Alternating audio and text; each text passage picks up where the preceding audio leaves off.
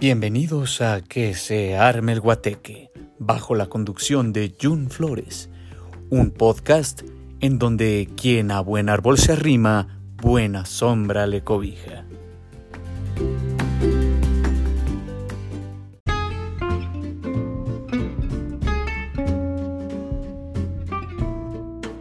Que se arme el guateque. Bienvenidos a todos a este tercer episodio. Hola, ¿cómo están? Espero se encuentren muy bien. Estamos en otro episodio aquí. En esta ocasión, como lo dice la descripción de este capítulo, pues vamos a hablar sobre la amistad, la importancia de la amistad, sobre todo en el término filosófico, y vamos a reflexionar un poco a partir de este diálogo de Platón que se llama Lisis o de la amistad. Si han leído un poco de los diálogos de Platón, se darán cuenta que siempre es un diálogo entre Sócrates y algunos estudiantes, algunos sofistas, algunos jóvenes, ilustres, etc. En esta ocasión vamos a hablar un poco acerca de la anécdota de Platón, en este, más bien de Sócrates, cuando habla con Lisis, cuando habla con Hipotales y también con Quetsipo. Eh, bueno, voy a dar un poquito, voy a hablar sobre la anécdota de este diálogo Aquí tengo a Sergio Rued, que también nos va a acompañar en este diálogo entre esta reflexión sobre la amistad. Pero primero voy a platicarles un poquito para que estemos todos en este al tanto de este discurso, de este tema y ante este chismecito que vamos a llamarlo así, este diálogo, esta celebración entre Sócrates y estos jóvenes.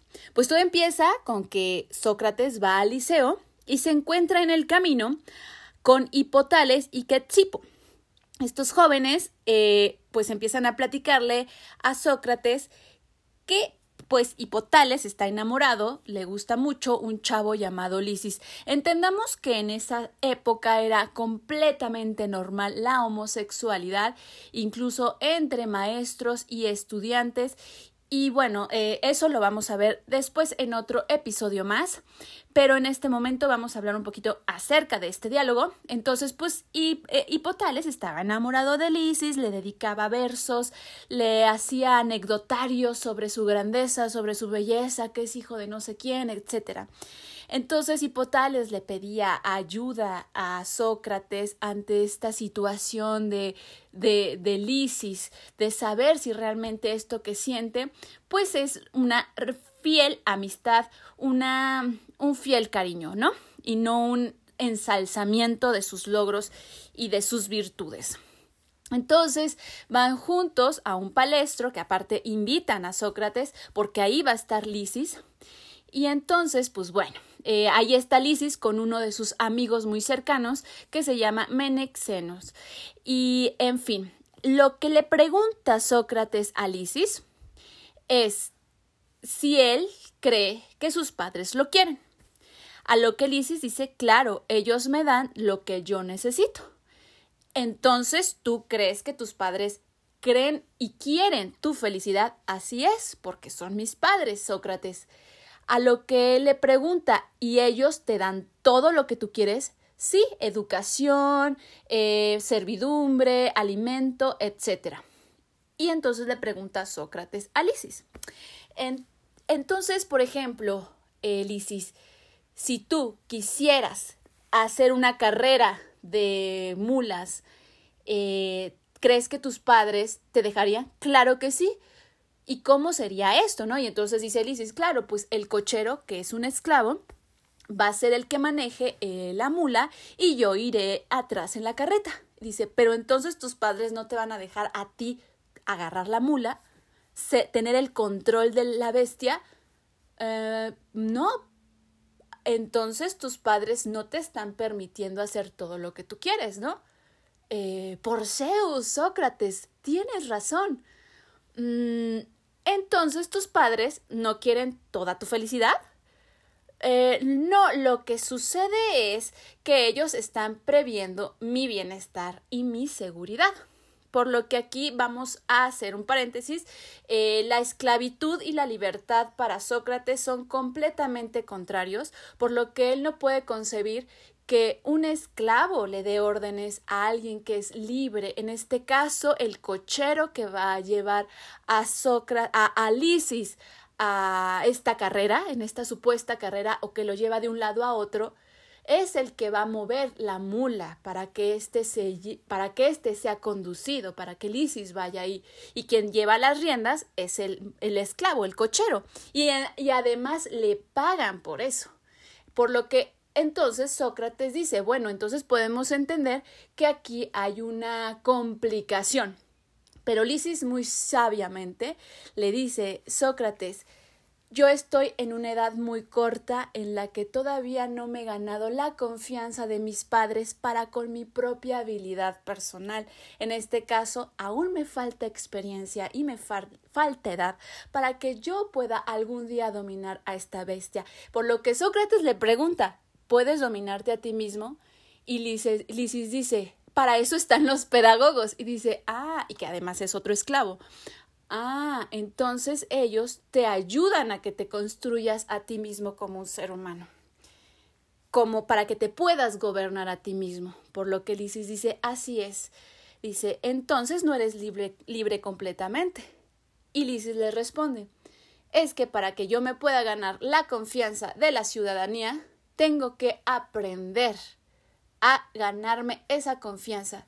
Por lo que Sócrates dice, claro, entonces tú para ser buen vecino necesitas tener la experiencia de la edad, la experiencia de la vida, para poder tener la confianza de tu vecino y de la sociedad. Y eso es un buen amigo. Por lo que podríamos decir aquí, en esto que vamos eh, llevando dentro del anecdotario de este diálogo es que para que tú seas amigo, tienes que ser una persona confiable, no nada más para ti, sino para los demás. O sea, digamos que la libertad tiene cierta, cierta responsabilidad. En fin, vámonos más adelante. Entonces empiezan a hablar sobre qué es la amistad. Si la amistad eh, se da entre buenos, entre malos, entre contrarios, etcétera. Entonces, por lo que dicen que el que es bueno tiene amigos, el que es justo tiene amigos, pero el que es malo no puede tener amigos porque no se pone, eh, eh, vaya, un malo no puede ser amigo de otro malo porque no se pondrían de acuerdo, porque aparte viene esta situación de que los dos son malos, entonces no podría caber la amistad dentro de estas dos personas. Pero también está otra situación, dice, bueno, si son semejantes lo bueno y lo bueno, ¿por qué serían amigos? Si son iguales, ¿por qué serían amigos si no se necesita al otro como semejante? ¿Por qué? Porque en virtud de que yo ya soy y tengo esto que es bueno, ¿para qué querría que otro que es bueno me dé algo que yo mismo me puedo dar? Que también es otro tipo de, de situaciones que pasan en este diálogo que no pueden resolver. Y luego hablan sobre entonces los contrarios serían buenos amigos y pone, por ejemplo, Sócrates dice, pero es que entonces la medicina y la enfermedad son necesarios. Pero, por ejemplo, dice, yo soy amigo de un doctor porque él está curando mi mal, pero en medio de esto hay un mal. ¿Qué significa?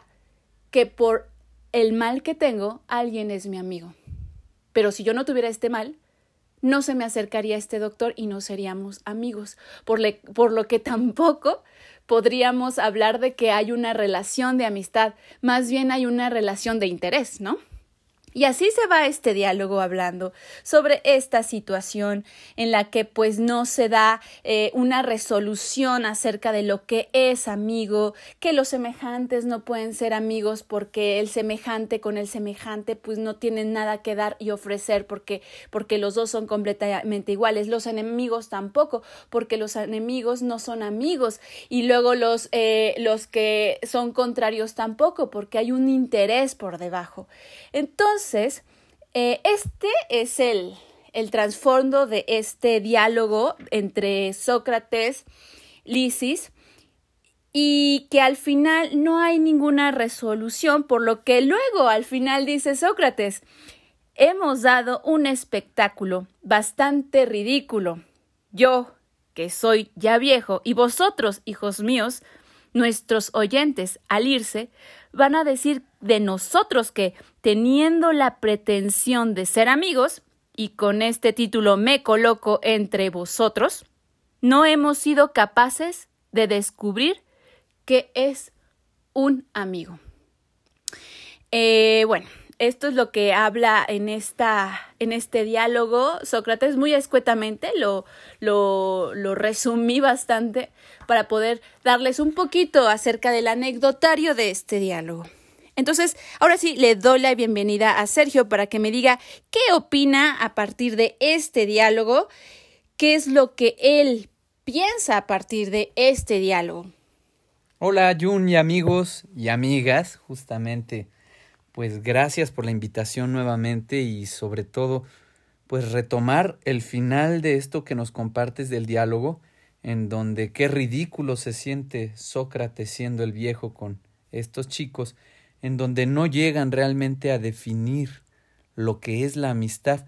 Y creo que con Platón, a partir de su maestro Sócrates, sucede mucho esto, ¿no?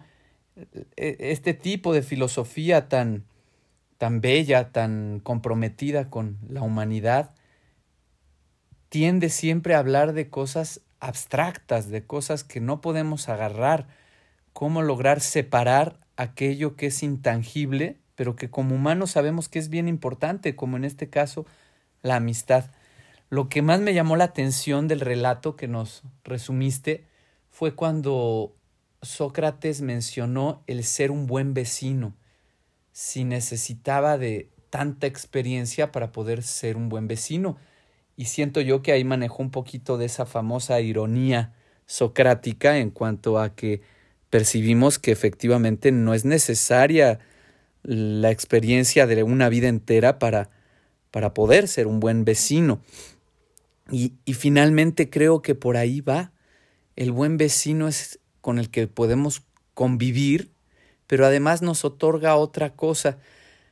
Hay por ahí algo que se menciona en ciertos círculos de misterio y ocultistas, en donde se piensa que justo la enemistad, y mira que es chistoso que empiezo hablando de la amistad, ejemplificando lo que es la enemistad, porque por lo regular los seres humanos nos es más fácil identificar lo malo que lo bueno, porque la enemistad, que es eso que tenemos en relación a otra persona en específica, que siente un rechazo hacia nosotros y nosotros sentimos ese rechazo hacia ello, como podría ser con un vecino, creo que aquellos que hemos tenido un pleito entre vecinos en donde terminamos enemistados, sabemos que la vida es imposible.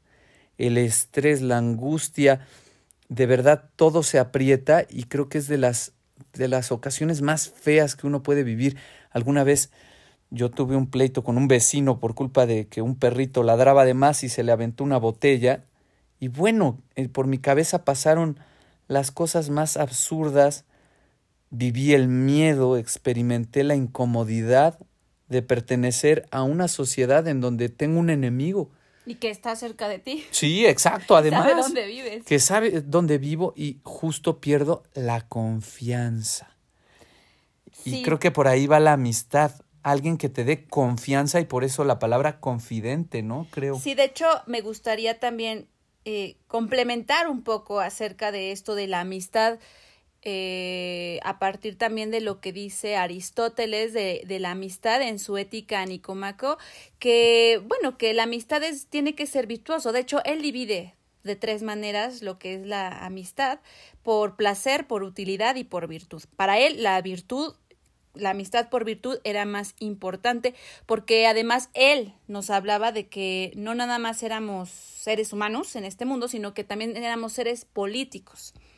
Entonces, para él era muy importante que hubiera una moralidad dentro de las relaciones humanas, dentro de lo, de lo, de las personas con las que convivimos, para poder crear una buena política entre todos como ciudadanos, por lo que tú comentas. En este caso, como, por un lado, como más eh, moral, ¿no? De no te metas conmigo, yo no me meto contigo, y vaya, o sea, como tenerlo en un plano como más de respeto y de confianza, de que sabes que sí, somos vecinos, que a veces pues tú te asomas a mi barda, yo te veo por tu ventana y sabemos que no va a pasar nada, ¿no? Pero cuando se rompe ese tipo de, de confianzas, pues sí, ya llega como el miedo y no sabes ya cómo relacionarte. ¿Tú cómo resolviste esto? Pues fui a hablar con el individuo, pero justo lo que acabas de decir, todo esto agresivo y peligroso y de este miedo que podemos sentir es porque por un lado se rompió esa moralidad, o sea, esa regla, ese acuerdo supuesto por todos y que finalmente te lo, te lo avala tu gobierno, por así decirlo, de que no te puedes estar metiendo con los vecinos, pero ya pasa a otro lado, a otro lado totalmente personal, totalmente pues de niños chiquitos, de inmadurez, en donde sabes que el otro podría hacerte daño. Y justamente esa enemistad es la que en el cuerpo de un adulto se vuelve tan peligrosa. Y por ahí yo percibo que justamente la amistad es todo lo contrario. Esa parte bella, esa parte de confianza, de confidente, en donde finalmente uno respira tranquilo y es tan sencillo como esto. Uno pasa un momento como podría ser el año nuevo, un cumpleaños, pero si lo pasas a solas es una cosa. Y qué bueno por aquellos que se diviertan mucho estando solos. Pero como que no les termino de creer que prefieren estar solos a bien acompañados, ¿no? como ir a, un restaurante de tu elección y gastarte todo lo que ahorraste en una rica comida, si lo haces al lado de alguien de tu confianza, alguien que es tu amigo, ahí es donde lo vas a disfrutar más y donde finalmente vas a entrar a un terreno, un terreno muy bello, que supera toda frase que Aristóteles o Platón puedan o hayan tratado de. No, de hecho, lo que, lo que propone Aristóteles es precisamente que tus amistades, él, a, a diferencia de lo que Platón promueve, bueno, no que promueva, que, que escribió en este diálogo, fue que las acciones, nuestras propias acciones, hablan por nuestras propios de nuestras virtudes, ¿no? Que las personas virtuosas en este sentido son las que casualmente tienen un autoconocimiento más pulido cuando convergen y conviven con personas que son virtuosas, como ellos mismos. Digamos que para, para Aristóteles la amistad es un impulso, algo que te mueve para ser mejor persona. Y eso me encanta. Justo el día de hoy estuve discutiendo y entrando en debates y diálogos con compañeros, amigos de la preparatoria que se dedicaron al ámbito de las ciencias y que justamente de pronto es muy fácil creer que lo comprobable a nivel matemático, a nivel científico, es superior a lo otro. Y esto otro, aquí es donde entra lo que estamos hablando tú y yo, Jun. Esto otro de qué es la amistad, qué es la felicidad, que para eso está la filosofía, justamente que nos, nos lleva a reflexionar sobre esto de qué es la virtud y qué es el vicio, que finalmente sí es algo totalmente de los seres humanos, porque solo el ser humano tiene conciencia de que tiene esa virtud o ese vicio. Y justamente hablando de, de posibilidades para los seres humanos, para ese bienestar, para estar mejor, surge, ¿no? De pronto esto de, claro, lo que te falta es que la dopamina en tu cerebro, tómate esta pastilla. Y justamente pensaban que yo estaba bromeando y para nada. Y les o comenté. Sea, ¿Tus amigos dicen qué? Sí, que justamente que el día de hoy la única manera para alcanzar la felicidad, la felicidad es a través. bienestar. Sí, el bienestar es a través de las drogas, tal cual. O sea. Esos de, serían amigos por placer, como diría. Totalmente, por supuesto justo, tómate este placebo. Interés, ¿eh? Y por interés. Claro. Y ya Platón diría, por maldad. ¿Por qué? Porque tengo un mal y tú, tú eres mi amigo porque quieres curarme ese mal. Curarme entre comillas. Entre ¿no? comillas. Totalmente. Y bueno, mi respuesta fue que lo que falta, cuando falta alguna sustancia en el cerebro, que no lo niego, por supuesto, la psiquiatría es algo real, pero que definitivamente en caso de que alguien ingiera una pastilla o alguna sustancia, finalmente tiene que venir acompañado de una reflexión que acerque al individuo hacia esa falta de amor. Y aquí la palabra más difícil, porque justo yo no tenía el placer de leer este diálogo de Platón, pero me acuerdo de mi favorito, que es el del banquete, en donde también se echan 78 páginas tratando de definir en una línea lo que es el amor y no lo logran. De hecho, casi nunca lo logran. No, exacto. Siempre te lanzan la piedra y dices, ay. Sin embargo, creo que sí te dejan percibir lo que es, ¿no? A nivel sensitivo. Y justamente amistad, amistad trae ahí adentro la palabra amor, amistad, amor, que este amor, valga la redundancia, tiene que ver con muchas cosas como la palabra ama, que tiene que ver con mamá, pero una mamá, una madre, una madre tierra que nos da y que nos da sin que le pidamos nada, como hace la madre, como tú bien puedes poner el ejemplo. Sí, claro, el amor es incondicional. Sí, pero eso está complejo.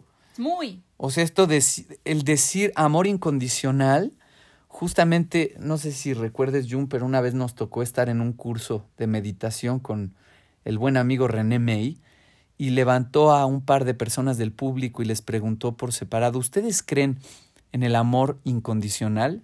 Y todos sí. Y todos sí, claro que sí. Y levantó específicamente una señora entre 50 y 60 años y un muchacho como de 20 años y les dijo, a ver, ustedes dos, ¿creen en el amor incondicional? Sí. ¿Y ustedes dos se conocen entre sí? No y le preguntó a la señora, a ver señora, ¿usted a quién ama incondicionalmente? Y dijo, a mis hijos, ¿te acuerdas? Y, y el muchacho le preguntaron, ¿y tú a quién amas incondicionalmente? A mi mamá. Y le preguntó René May muy sabiamente, ¿y esta señora es tu mamá? No. Oiga señora, ¿y este muchacho es su hijo? Pues no. Oiga señora, pero usted me dice que usted ama incondicionalmente. Incondicional significa sin condiciones. ¿Usted puede amar a este muchacho? Claro, por supuesto, sí, pues es un ser humano, hay que amarlo. ¿Y tú, muchacho, puedes amar a esta señora? No, claro, es una señora, merece mi amor.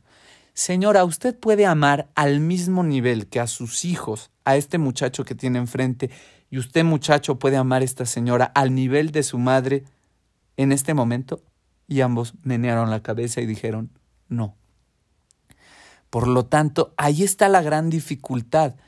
Y la amistad, ahí es donde empezamos a, a olfatearla, según yo, porque definitivamente, por eso el tema de la pareja creo que es tan importante, porque la pareja es una especie de familia que uno elige pero que además de ser familia, forzosamente tiene que ser amistad. Pero una amistad muy real, no una amistad de somos cuates y... Sí, de hecho está interesante ahorita con lo que estás hablando de del amor incondicional, del amor, no sé si tú lo podrías decir como muy como de ¿Tú crees que el amor es un sacrificio? No, yo creo que conlleva sacrificios, pero no es el acto del sacrificio. Claro, porque también, por ejemplo, lo que menciona Nietzsche en su un libro que se llama de la ética de la amistad, por ahí, él de hecho critica el, la amistad cristiana, en términos cristianos, esto de amor por compasión. O sea, yo amo al otro por compasión, porque me genera empatía porque me genera su tristeza, me es empática, me siento identificado con su tristeza, casi por, podríamos llamarlo así por una lástima que le tenemos a esa persona que es como cuando está triste me acerco a él y trato de darle ánimos. Él dice, por ejemplo, que la amistad es jovial. ¿Qué quiere decir? Que tiene esa vitalidad. No necesariamente que si eres viejo no puedes ser amigo, no, sino por la vitalidad. ¿Y qué dice de esto, de la amistad? Es que, por ejemplo, esta cita la, la, la voy a leer de este libro de la ética de la amistad. Dice, quienes saben alegrarse con nosotros están por encima y más cerca de nosotros que quienes nos compadecen. La alegría compartida hace al amigo, al que se alegra con nosotros, la compasión al compañero de desgracia. Una ética de la compasión requiere como complemento la ética aún más elevada de la amistad. Y esto que tú mencionabas también me, me recordó un poco sobre estos amigos sobre estos que se acercan a nosotros solamente cuando, cuando nos sentimos tristes, ahorita de lo de la dopamina, o solo cuando nos sentimos aletargados, y ahí sí te sacan la receta de todas las pastillas que te tienes que tomar en, en esta, en el ejemplo de, de tus amigos científicos. Pero ahorita te preguntaba esto del sacrificio, si tú crees en, el, en la amistad por compasión, ¿tú qué pensarías sobre esto? Bueno, debo decir que a mí me cae muy bien Nietzsche. Yo como teatrero y, y superamante de, del drama tal cual, pues a partir de su libro del nacimiento de la tragedia fue que me, me enamoré del señor Nietzsche, pero también reconozco que era un tipo bastante pesimista. No, y de hecho ¿no? también O sea, se- en, este, en este libro también narra toda su soledad, de sus amigos, que tuvo amigos y también ya no se, ya no se ve con sus amigos, pero Sí. tuvo nuevos amigos. O sea, es, es la, es y la historia de sé- nuestra vida de todos. Sí, pero también sé que, que acabó mal, que acabó mal en, su, en sus últimos días y finalmente Bueno, pero ¿qué piensas al respecto de lo que escribió? que, ¿no? De que se pasa de lanza, que se pasa de lanza porque sí, pero más o menos, porque justo la palabra compasión eh, él la está tomando desde un aspecto totalmente oscuro y por eso empecé hablando de la enemistad antes de, de tratar de llegar a lo que para mí es la amistad, porque es más fácil, como seres humanos, ver el lado negro y oscuro, siempre será más fácil y por eso se dice que las noticias tristes corren más rápido. Y tú ya lo acabas de decir ahorita, de repente eh, lo apuntaste, es muy fácil que cuando uno está mal y está triste le salgan todos los amigos, pero cuando uno está contento y feliz, todos se esconden y le cae mal uno a los supuestos amigos. El- Sí. Lo que quiero decir aquí es que compasión, que tiene que ver con acompañar en la pasión, ¿no? Y, y cristianamente se ubica la pasión como el momento a que le dieron sus latigazos a Cristo mientras cargaba su cruz, lo cual pues sí suena película de terror, pero al mismo tiempo fue el momento en donde, pues, por así decirlo, se iluminó y se conectó al Padre. Creo que aquí la clave está en justo a encontrar el equilibrio de entender que compasión no nada más es solo a lo malo, sino a esa parte, ya hablando de lo cristiano, en las buenas y en las malas. Sí, de hecho ¿Me- él lo, él lo llama compañero de desgracia, no tanto como, ah, él no es tu amigo, es tu compañero de desgracia, pero tú qué preferirías en la vida, un compañero de desgracia o un amigo que se alegra de tus triunfos. Las dos. Es que si no tengo Podría, las dos, ¿no? O sea, de hecho incluso hay amigos que, se, que, que, que están contigo en las buenas y en las malas claro. y también se alegran de tus triunfos. Y esos pero- son los amigos, Y ¿no? esos son los amigos. Es- ahorita ya hablando, eh, vamos a ejemplificarlo más a este plano terrenal y actual, ¿no? De lo que comentabas, como es cierto que hay quienes solo se te acercan cuando estás triste porque sienten de algún modo que sa- en ese momento saben más que tú. No sé si te ha pasado que Claro. hay amistades, entre comillas, que cuando estás triste, pues quieres hablar con alguien y a veces hablas con personas equivocadas y esas personas equivocadas creen que saben más que tú y empiezan a darte un montón de consejos de vida. Incluso hay quienes sonríen. Me ha tocado, me ha tocado ver gente que cuando está pasándola mal y, lo comparte, sonríen los otros. De, ¿a poco te sientes triste? Pero no se dan cuenta. Sus rostros es así. Pero, ¿por qué te sientes mal? ¿A poco ya te dejó el novio? ¿Ahora qué pasó? A ver, cuéntanos. Y es hasta agradable para esos supuestos amigos escuchar Claro. esas desgracias, ¿no? Pero los verdaderos amigos, siento yo, te hablan aparte, no enfrente de todos, ¿no? O- Uno. Y dos, les duele. les duele. Igual que a ti, ¿no? Porque te están acompañando y muy sinceramente van a tratar de ponerse en, en tus zapatos, pero finalmente no pueden hacerlo porque están Es muy afuera, ¿no? Y eso es bueno, el que no se pueda, porque desde afuera podemos dar opiniones, pero más pensadas, no, al- no a la ligera. Porque Claro. justo Es como estos temas, ¿no? De el supuesto amigo que ya se enteró que le están siendo infiel al otro amigo y hay un dilema moral, como bien habíamos apuntado en cuanto a moralidad como reglas, ¿no? ¿Tú qué harías? ¿Vas y le dices a tu amigo, te están poniendo los cuernos? Que hemos tenido. te nos tocó, ¿te acuerdas? Tocó así, vamos a contar esta anécdota. no, diremos nombres, no diremos nombres, pero. Pero sí, no, sí, pasó que uno de los amigos eh, se enteró que la novia o esposa, ¿no? Creo que ya es su esposa, estaba en Tinder. Porque él estaba en Tinder. Y todos, ¿y tú qué hacías en Tinder? Ah, no, nada más estaba ahí checando y me encontré con eh, fulana de tal. Y bueno, pero yo no soy el del problema. El problema es esta fulana que, que está engañando a nuestro amigo. Y dice, ay, pero ¿cómo crees? Y no sé qué. Y querían decirle, porque aparte fulana de tal, pues según uno no le consta, ¿no?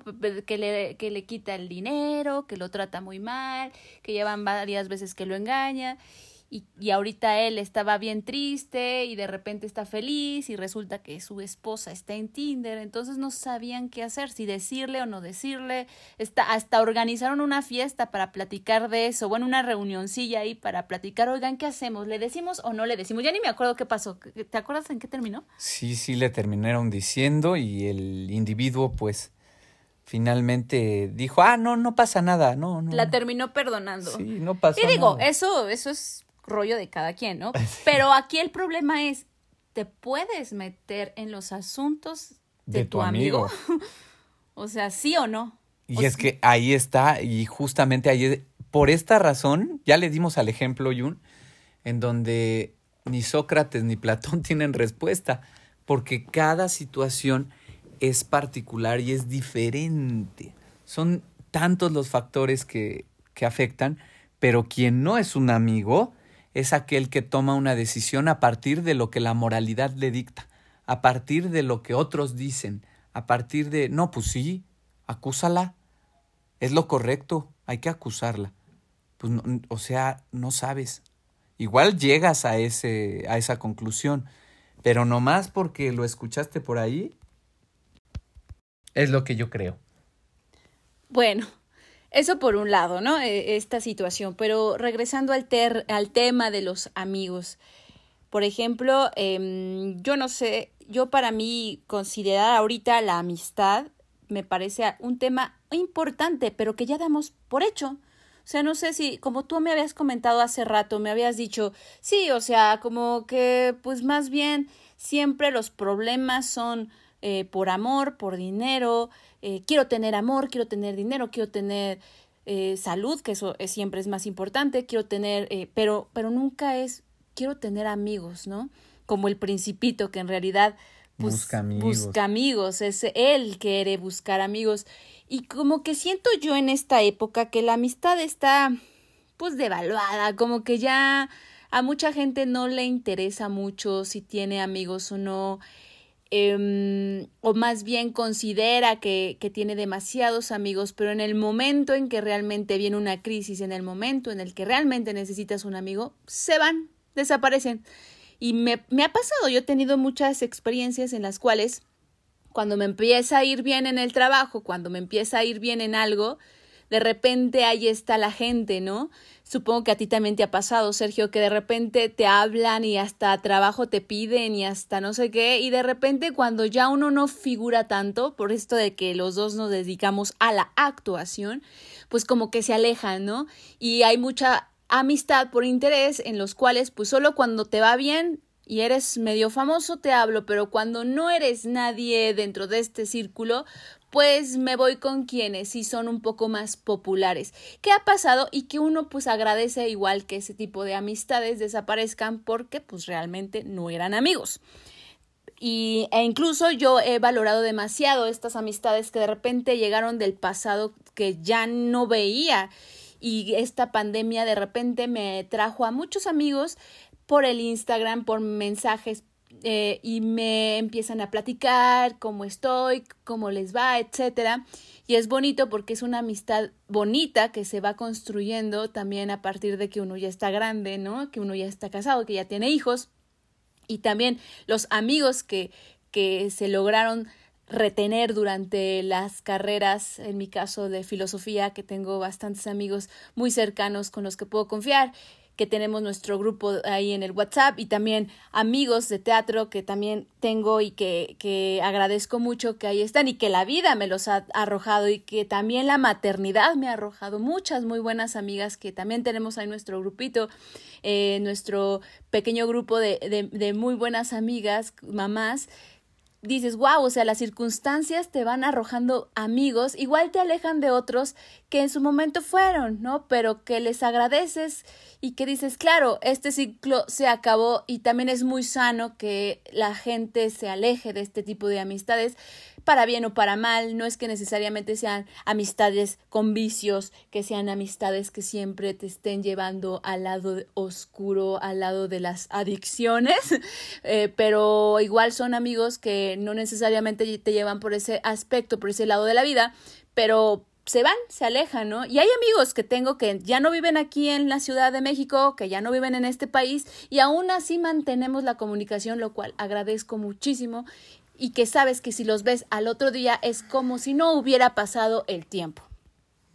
Sí, porque creo que con el amigo lo que pasa es que uno comparte algo simple y cuando uno comparte algo simple de la vida, algo que no es tan anhelado como una piedra filosofal o un premio, sino la vida misma, ¿no? Como justo haber compartido la secundaria, ¿no? Pues el día de hoy ya es normalísimo no puedes presumirle a nadie que pasaste por la secundaria, ya el día de hoy eso ya no se presume.